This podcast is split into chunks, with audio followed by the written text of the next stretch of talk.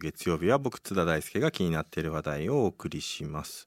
難病の ALS の患者から依頼を受けて殺害したとして医師2人が逮捕された事件をめぐり今改めて優勢思想という言葉が注目されています。優勢思想はなぜ危険なんでしょうか？今夜はこの方に電話でお話を伺います。長年障害者の人権問題に取り組んできた立命館大学教授で社会学者の立岩真也さんです。立岩さんこんばんは。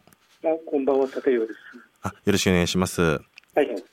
はい、あのー、まあ、まずですねいろいろ今日伺いたいことたくさんあるんですけれども、あの難病 ALS の患者の依頼殺人しかもそれを行ったのが医師だった、まあ、いろいろな、ね、あの報道では裏側みたいなものもあの明らかにはなってきてるんですけれどもあの事件が起きた時の当初の立岩さんどんなことをお感じになったか教えていただけますか？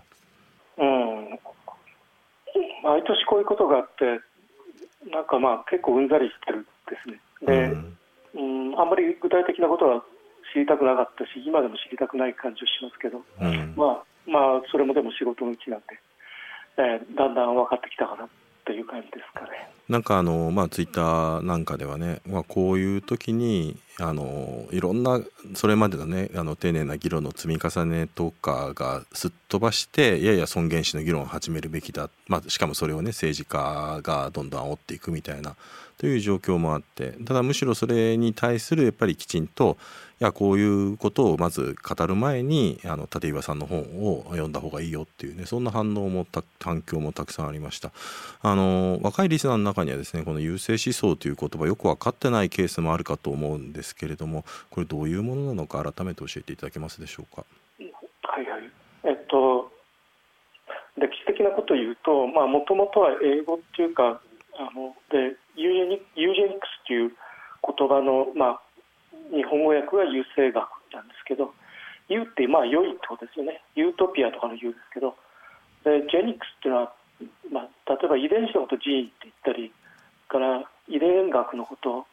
ジェネ genetics って言ったりしますけどあと generate とかそう発生とか種とか遺伝とかそういうだからまあ良い種を残しましょうっていうか、まあ、そういうことをですね、うん、ダーウィンっていう人が昔いてあの進化論というのを唱えたということになってますけどそれの甥っ子で、えー、ゴールトンというイギリス人がいて、まあ、その人の造語なんですよね。もともとはその生まれる方いい人間というか良い質を持った人間を、えー、増やそうとそうじゃないのを減らそうっていう、まあ、そういう話なんですけれども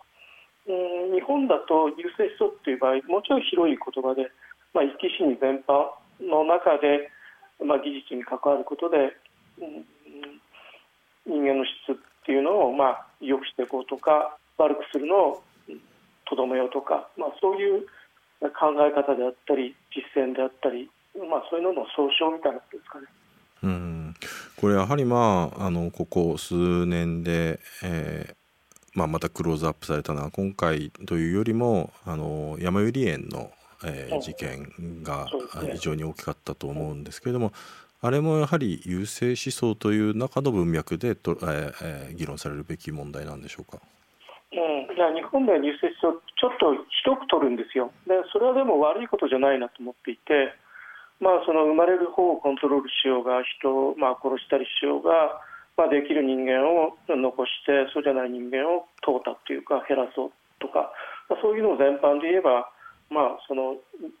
いわゆる安楽死とかのもひっくるめて優勢思想っていうものの中にあるんだっていうそういう言い方を日本ではまあされてきたっていう歴史もあるんで世界的にちょっと特殊かもしれないですけど、まあ、でも間違ってはいないんだろうと思うんです。でそれは、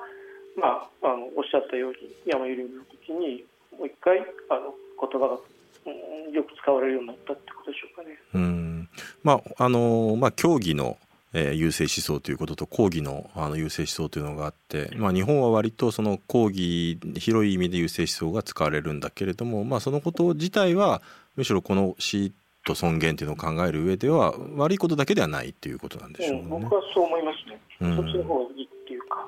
捉えてると思なるほど。でそしてまたあの歴史的なところでいうと、まあ、人類ねこの優生思想に基づいて差別あるいは虐殺を招いてきた歴史があります、まあ、日本だと、まあ、ハンセン病ですとか旧優生保護法ですとかいろいろあるんですけれどもどういった事例がこれ歴史的にはあるんでしょうか？うんまあ知られてるものとしては、まあ、ナチスの政権下のドイツで20万人以上のいろんな、まあ、障害を持ったそれが重い病気を持った人そういうのを、まあ、これはその秘密裏なんですけど殺したっていう T4 作戦っていうのがあったりしてそれはまあちょっと知られてる。でそれから日本で今おっしゃったような、えーと、優先保護法っていうのは48年。ただこれは戦後ですよね。戦前ではないですよね。にできたっていうようなことがあります。ただねあの僕はちょっと大切だなと思ってるのは例えばドイツナチスとかいうといかにもなんか、うん、突出したっていうか、うん、あそういう思想っていうのかなと思われがちなんだけれどもその、えっと、ゴルトンっていうのが、まあ、1883年ですかね、まあ、だから150年ぐらい前行ってからこれは世界中で流行った、まあ、今もそうかもしれないけれども思想であって。例えばあのドイツと戦争したアメリカなんかでもむしろドイツより先にというか優生学的な発想であったり実践政策っていうのは行われてきたっていうことを知っておくことの方がむしろ大切なのかなという気がしてつまりどうしてもナチスドイツのユダヤ人虐殺のアウシュビッツなんかの話を聞くと、我々はあの、まあ、狂気に取りつかれたヒトラーによる例外的な事例って思ってしまうんですけれども、そんなことはなくて割と歴史的にも、えー、割と全世界的にも似たようなことっていうのはあの規模の大小はあるけれども繰り返されてきたっていうことなんでしょうね。そうですねフランスでもイギリスでもドイドイツ、まあ、もあのあったしそれから例えばアメリカだとねこれ移民の制限に結びつくんですよね。あのコッポラの「ゴッドファーザー」という映画ありますけど、はいはい、あれであのシチリア島からや大西洋を越えてやってくる人たちがニューヨークのあの自由の女神があるところで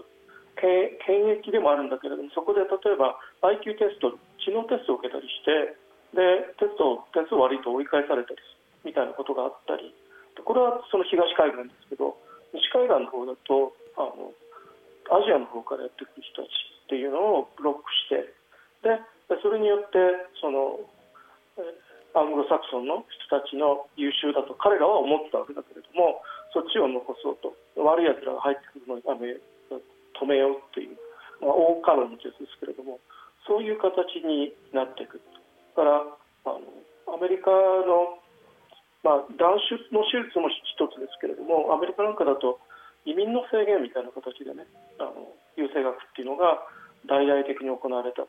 という歴史があるわけです。うんそっちはあんまり知られてない。これはだからあれですよね。つまりあの優勢思想的な人々の、まあ、差別とか偏見につながるようなものが、まあ、個人の考えにとどまっているだけでもまあそれは問題なんでしょうけどただそのアメリカの話なんか聞くとそういったことがもう社会制度としてえー、やっぱり組み社会に組み込まれることでよりそういった個人の偏見もどんどんあのお墨付きが与えられるというかそういう社会制度と結びつくところでよりあの状況が悪くなっていくというそういうところがあるということですよねこれは。うん、あの制度の中に組み込まれた部分っていうのは随分ありますよね。うん、まあその制度の中でまさに組み込まれていたという点では日本だとこの旧優生保護法であったりハンセン病の隔離というものもあった、これ日本におけるこういった事例としてはどういうものがあるんでしょう？効果、これ実はまあ優生保護が終わってからも残ってきたんだけれども、まあ、優生手術、いわゆる断種手術ですね、断種ってなんとなく男性のイメージあるかもしれないけれども、男性も女性もあの生殖、子供を産めないという手術を結構人、本人が知らないまま、なんか別の手術するんだみたいなこと言ってやっちゃったりとか。うん。でまあ、実はその法の中でそういうふうに人を騙して手術してもいいんだみたいな決まりがあったりしてね、その中で手術があって、でこれは、まあ、知ってた人は知ってたんですよ、ただ、ずっと長いことその手術のことなんか誰も言うの嫌じゃないですか、うん、そうですね、だからあのそういう、えー、っとよく分かってるんだけど、出てこないっていう状況が10年、20年ぐらい続いたのかな、それが、うん、えー、97 2017年にようやく、まあ、提訴という、まあ、勇気が勇気ある人が提訴してくれたってことによってようやくまあ日本で、まあ、その反省であったり、まあ、裁判であったりそういうことが始まったっていうそういうことになってますね。うんまあ、だからそういった社会一旦社会制度に組み込まれてしまってそれによる弊害っていうのはまあその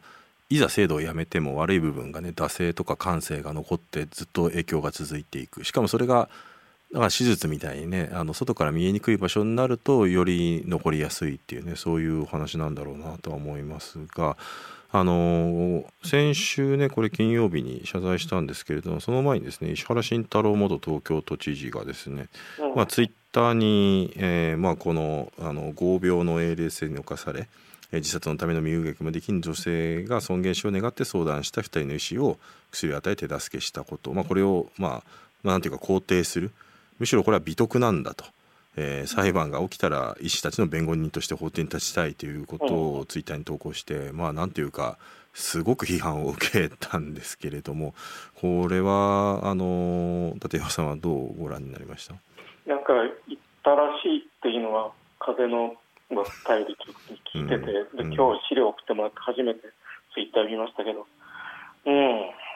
ただこの人がね何回もこういうことをやってきた人だからね。そうなんですよね、うん、あの初めてじゃなくてもう生殖年齢過ぎた女性はもういらないもう子供産めないんだからいらないからってそんなこと言ってみたりとかあの重度の心身症が持ってる人の施設行ってこいつは人格あるのかって言ってみたりとかまあ、そんなことを散々やってきた人で、まあ、またから感はありますけどね、むしろ、だけど、そういうこと、おそらくほとんどの人は知ら若い人なんか知らないんだと思うんだけれども、そういう人がまだいて、政治家で、まあ、都知事を務めてきて、でそれに一定のなんだろうな、支持と言えるのかどうかわからないけれども、まあ、そういう人間が見逃されているというか、まあ、実際にこれ、いいねがね、2.6万集まってるわけですからね、こういうツイートに対して。うん。まあ、だからそのそのもうツイートのいいねとか数数えないことにしようとかなんかそっちの方に行きたい気持ちもします、そうですよね、まあ、実際、うん、あの海外なんかではねそういうこういう例えばヘイトを煽るあるいは偏見を煽るようなものがあのある種のその承認欲求と結びついてしまっているので、うん。うん、えー、このあの数字の表示をねやめようっていうようなねそういう議論なんかもねやめるべきだそれがプラットフォーム事業者の責任じゃないかっていう議論もあって、まあ、実際インスタグラムなんかはもうそういういい数の表示なんかをやめ始めたりもしてるわけですけれどもまあしかし、うん、うん。あのでもものものに関する発言のある部分は明らかにヘイトですよ。ヘイトクライムですよ、うん、だからなんかそういうふうに思ってないで言ってるっていう感じがこのテーマテーマっていうかな、うん、人とかそういうんだったらいいけどいいけどとかよくはないんだけれども、うん、だから知事に関しては言っちゃっていいんだみたいなよくよく考えていくと全然間違いなんだけれども、うん、そういうことになってるうん、もう一つですね僕がやはり気になったのがこの事件にあのこの今回のあの事件に関連するものではないんですけれどもまあ、人気バンドのラッドウィンプスの、えー、フロントマンの野田洋次郎さんのツイッターが、まあ、炎上したんですよね。これは、まあ、あの事件というよりかはもうちょっと無邪気な話で大谷翔平選手や藤井聡太棋士や芦田愛菜さんみたいなお化け遺伝子を持つ人たちの配偶者はもう国家プロジェクトとして国が専門家を集めて選定すべきなんじゃないかと思っているということを書いてまあ、彼らだってね当然あの結婚配偶者を自分に選ぶ権利があるわけですから、まあ、ななんだろうこれっていうんで話題になったんですが、まあ、その後野田さんが冗談で言ってます。足からずっと弁解して悪気はなかったと言ったんですけれどもまあなんていうかその優勢思想的なもののカジュアル化みたいなものがね現れていることなのかなとも思うんですけどこの辺りはどういうふうに、まあ、冗談だろうし悪悪気はないんでしょうけどさ、うんこのいや僕は野田さんって知りませんでしたけどロロックっていうかバンドっていうかやってるわけでしょ。そうですね。そういう人が国家プロジェクトとしてとか言っちゃっていいのかなって僕も思いましたけどね。そうですね。そういう音楽やってていいのかなまあ音楽はねやっぱりなんか基本的にじ音楽とか表現ってねいろんなものとかから抑圧とかから自由になるために、ね、生まれてきたものですからねロックなんていうのはってねもちろん。そういった歴史が積み上がってる中でむしろ国家にそういうものを期待するようなまあ、大きなものに期待するようなところがあの反映されてたりもしてまあなんていうかその謝罪するわけでもなくて冗談だったっていう弁解も含めて多分本人は多分何が問題とされたのか悪いのかっていうのもあまりあの認識してないのかなっていう感じもしましたけどね。そうなんですかね。うんまあ、いずれにせよただあのこういうものあのもうちょっと一般論に落とすとこういう優勢思想的なものを著名な人がカジュアルにまあ発信することの弊害というのはどういうことが考えられるでしょうか？うんでさっきの話の続きっちゃ続きだけど、まあ、こういうのも徹底的に無視した方がいいのかなっていうか見ない方がいいのかなっていうのも一方であるんだけれども、うん、結局結局なんだかんだみんな言っちゃうんだよね。そうなんですよね。特にそこの中で政治家ですよね、一つはね。うん、政治家って現役のその代議士であったり、まあ、その議員であったり、あるいはそういう立候補したりする人が言っちゃうっていうことになってくると、まあ、聞かないでおくっていうわけにもいかないから、まあ仕方なく、うん、まあ、こことここがこう間違ってるとか、そういうことは。なんか消耗して、なんかいい加減疲れて嫌ですけれども、うん、まあ、言っていかざるを得ないだろうなってだから黙殺しきれないというか、うん、残念ながら、なので、まあ、言うんだったらちゃんと言おう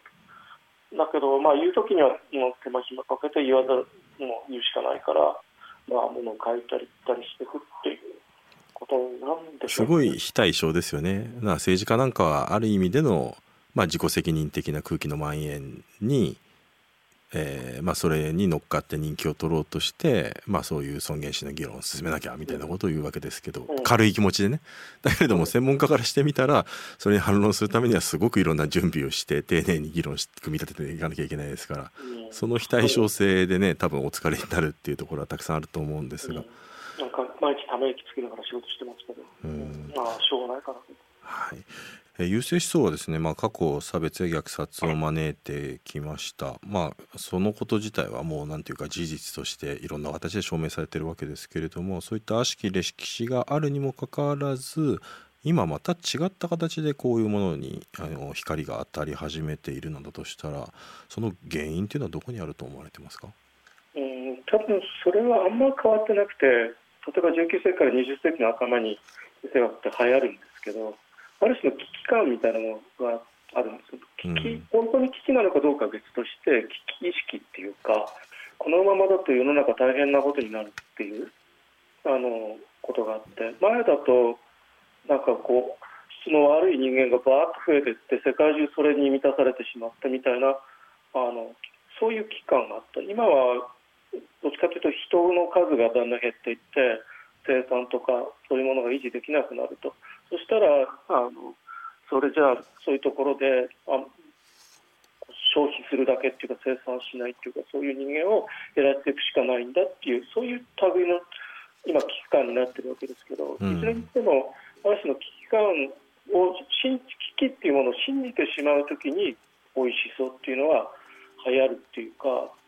そういうことは言えると思いますね。なるほど。えっと、ラジオネーム、リスナーの方からメールいただいてまして、ラジオネームホットチョコレートさん、格差社会や貧困率の上昇で他人よりも優れていなければ生きていけないという思いが飛躍した結果、優勢思想が生じているんじゃないでしょうかっていうね、あの、そういう考えだったんですけど、こう、これについてはいかがですか？うんあの、よくよく考えてみるとね、これに乗るって大概の人にとっては損なんですよ。確かにそうですよね、うん、だってみんなできないこと大概あるしそんなにみんないろんなことがたくさんできるわけじゃないじゃないですか。あとは、ね、病気になってまさにそういう立場に追い込まれることだって当然あるわけですからね。なんぼでもあるし、うん、俺そんなにできるのかなって大概の人はそんなに胸張ってできるって言えないと思うんだよね。うん、だけどこれはできるのがいいっていう露骨な思想でしょ。うん、そうした時に大概そう大してできもしない我々としてはいやそういうのやめようよって言った方が気楽に生きられるし得だし楽だと思うんだけれどもでもあのある種こう社会が危機だっていうことの中でそんな甘いこと言ってらんないみたいなそんな話に乗っかってしまうとこれが流行るんですよね。うんなるほど、まあ、このあの ANS の人殺した2人がなんかブログで言ってるっていうのもまあ、そういうことで。まあ、その2人の人自身は僕は愚かな人たちだと思いますけど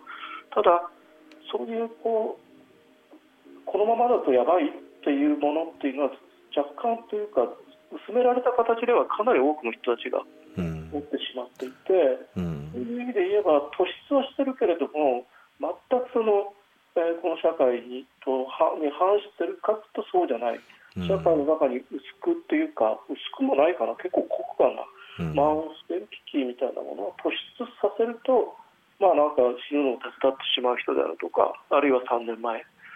もう実際なんたくさんの人を殺してしまった人とか、うん、そういうものにつながってしまうってことなんでしょうね。まあだからそうですねだからあくまであの犯人の2人を異常者として、うん、イレギュラーなものとして切り捨てるんではなくてやはり社会が生み出した側面があるというところに、まあ、きちんと目を向けなければいけないということなんだと思います。あのまあ、先ほどのあのリスナーの方から優勢思想を減らすためには何が必要とお考えですかという質問もあったんですけれどもあの一つあの立岩さんが書かれた本で「あの人間の条件そんなものはない」という本の中で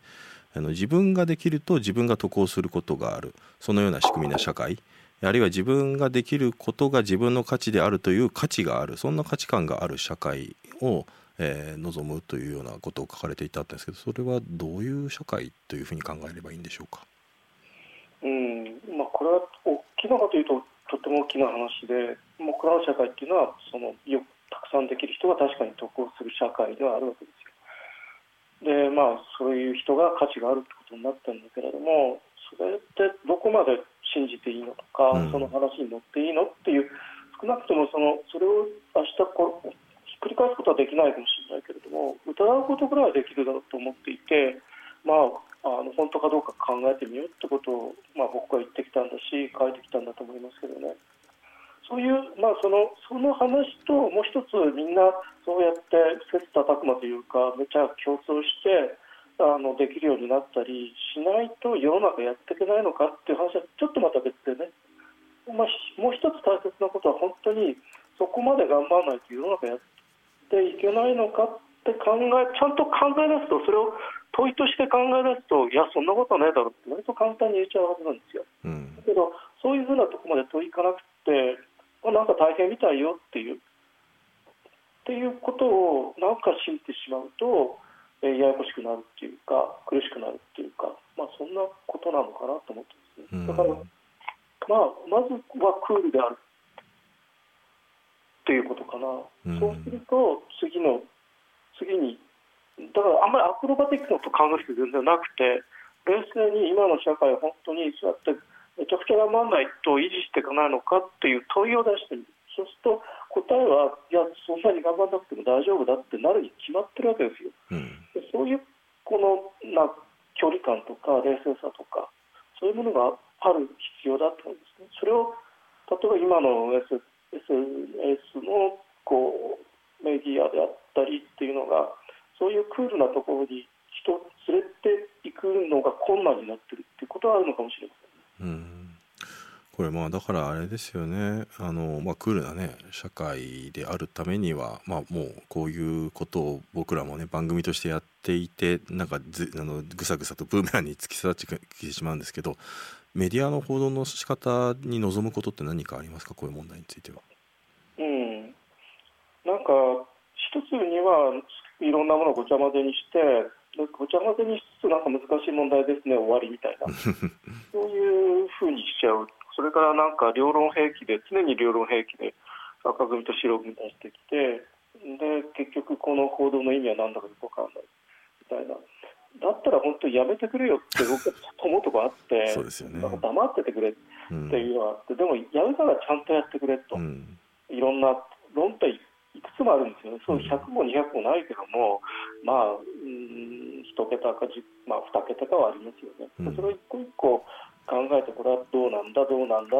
世の中足りてないのか、どうなんだっていうふうにやっていかないと、そもそもこの話は解けないんで、うん、やるんだったらそこまでやってよっていうか、まあ、いっぺんにやるのは難しいかもしれないけど、うんそこのところは分析的であってほしいなと思いますね。あの立岩さんさ冒頭の方でね、まあ、やっぱり日本のちょっと特殊な状況というのもご説明いただきましたけれどもやっぱりどうしてもこういうのって単純化されやすくて、いやでもこれ本人にとってね生きてて幸せかどうかも分かんない状態で死にたいと思ってる人に殺した方がいいんじゃないのとか海外では安楽死や尊厳死なんて当たり前に認められてるんだから日本は遅れてるよねなんていうことが言われがちだったりする。この辺についてはどうでしょう？いっぱい言えますけどね、うん、そうですよね。とってもたくさん言えますけどうん認められてるって言った時例えばね最後の方ですけど誰がどこまで何を認めてるのか、全然違うんですよね。そうですよね、うん、え一部一部と、まあ、あえて言いますけど、まあ、例えば確かにスイス認められてるところはじゃあそれは世界の体制なのかってそうではないよ、うん、そうですね、うん、で実際じゃあスイスでどんな具合になってどういう不都合が起こってるのか。あのまずいこともいろいろ起こっているわけですよね。うんうん、というようなことも含めてなんだろうなああいうところじゃやってんだってさっていうやってるみたいよっていうぐらいでなんか物を言っちゃう。っていうのはやっぱり端的に嫌ですね。うん、いいんだよっていう。うんこれやはりまあ安楽死と尊厳死はまず違う。また最近だとねまた例えばじゃあ出生前診断はどうなるんだみたいなこと。それぞれがそれぞれにまあなんですよね。利点もあればあのもちろん欠点もあってでそれを導入することのメリットとデメリットっていうのがあってそれをやっぱり比較考慮しながら考えて政治家が決断していくということにもある。ただ日本はまあ多分そういったもう議論のなんかあのそこの段階にもまだつけてないっていうような印象も受けるんですけれどもこういったものを進めていくために必要な態度というのはどういうことなんでしょうか？うん議論そのものがないわけで実はなくて僕も2000年代の初めぐらいから実は何回もそういう法律作ろうっていうのが戦後あるんですよね。うん、その時に、まあ、賛成した人反対した人真ん中で立ち止まってよくわかんないけどなんか言った人とかまあいろいろいてね。でそういうことがそのたんびになんかチャラになってっていうか、うん、でなんかあの今まであの死ぬだ生きるなって語ることはタブーになったんだけど俺はあの勇気があるから言っちゃうぜみたいな、うん、そういうこうリセット。でも喋ってることは全然10年前20年前と変わらないみたいな。うん中身としては非常に陳腐みたいな、うん、そういうこう言論空間みたいなものが、うん、あの怠惰なというかながあってそれはダメですよ。うん、一つはだからだからそれなりに日本の中でも戦後だけ取ってもそれなりの議論の蓄積っていうものがあったっていうことが、あったらしいってことぐらいは知っておいてほしいし、でそれは知ろうと思えば知れますからね、我々もあのサイトから情報提供してるから。うん、それが一つまあ、その上で、うん、なんかちゃんと分かったことじゃなければそうみだりにというかな言うなよっていうか、うん、ちょっと黙ってろよっていう気がしますねそれから、ある種の言動は明らかに人をこうなったら私は死にますっていうのはあなたみたいになったら私は死にますっていうのはそのあなたに対する最大の侮蔑ですよ。そうですね。うん、ヘイトクライムですよ。ま、孫なしね、うん、ここさえ分かってないんだとしたらそれは非常にまずい、うん、別れるっていう。またそういった論者をテレビや、まあ、新聞とかがね、ある意味で言うとあの当たり前のようにもてはまして出してしまうみたいなね、ところがあるんでしょうね。その害悪ということがあるんでしょうね。まあ、端的にダメだっていうふうに言わなきゃいけない。ですね、だから本当に社会的なあの制裁と言ってみてもいいんですけどもあるいは本当に金こう金ずるとかねそういうことが場合によったらあっていいと私は思ってなるほどはい、あのまだまだね本当にあの伺いたい話たくさんあるんですけれどもあのそろそろお時間が来てしまいました立尾さんいろいろあの大変なことまたいろんな形で注目されてたような時期続くと思いますけれどもお体など気をつけて頑張っていただければと思います。ありがとうございます。はい、ありがとうございました。8月3日月曜日の編集後期です、えー、今日はですね、まあ、この優勢思想ということに対して社会学者の立岩信也さんにお話伺ったんですけれどもまあなんかあれでしたね。ちょっといつもの回と違ってうん立岩さんの電話でのぱり声が、まあ、なんていうか重苦しいというか、まあ、少しねうんざり感もねあの漂っているただうんざりはしてるけれどもやっぱりきちんとこの問題をずっとあの研究されてきた立場から言わなければいけないことは言うっていうですね、まあ、そういうことが伝わってくる放送でしたね。まあもう散々言ってきたしできるだけもう同じことのこの、まあ、しかもそれがね20年の、ね、同じことやってきたこの繰り返しであるっていうこと。で、まあ、そのことに対するやっぱ苛立ちみたいなのもすごく感じましたしただまあそういう中で、まあ、後半の方ですね。まあ本当にいろいろ思っていることをかなり忌憚なくおっしゃっていただいたので、まあ、そういう話をしていただけたことは多分意味があったんじゃないかなということは思うとともに、まあ、やっぱり自戒しなきゃいけないなということはやっぱ思いますね。まさにメディアがそういうものに偏見のものに加速させてしまうようなことがありますから。やはりまあなんか問題を面白おかしく取り上げることっ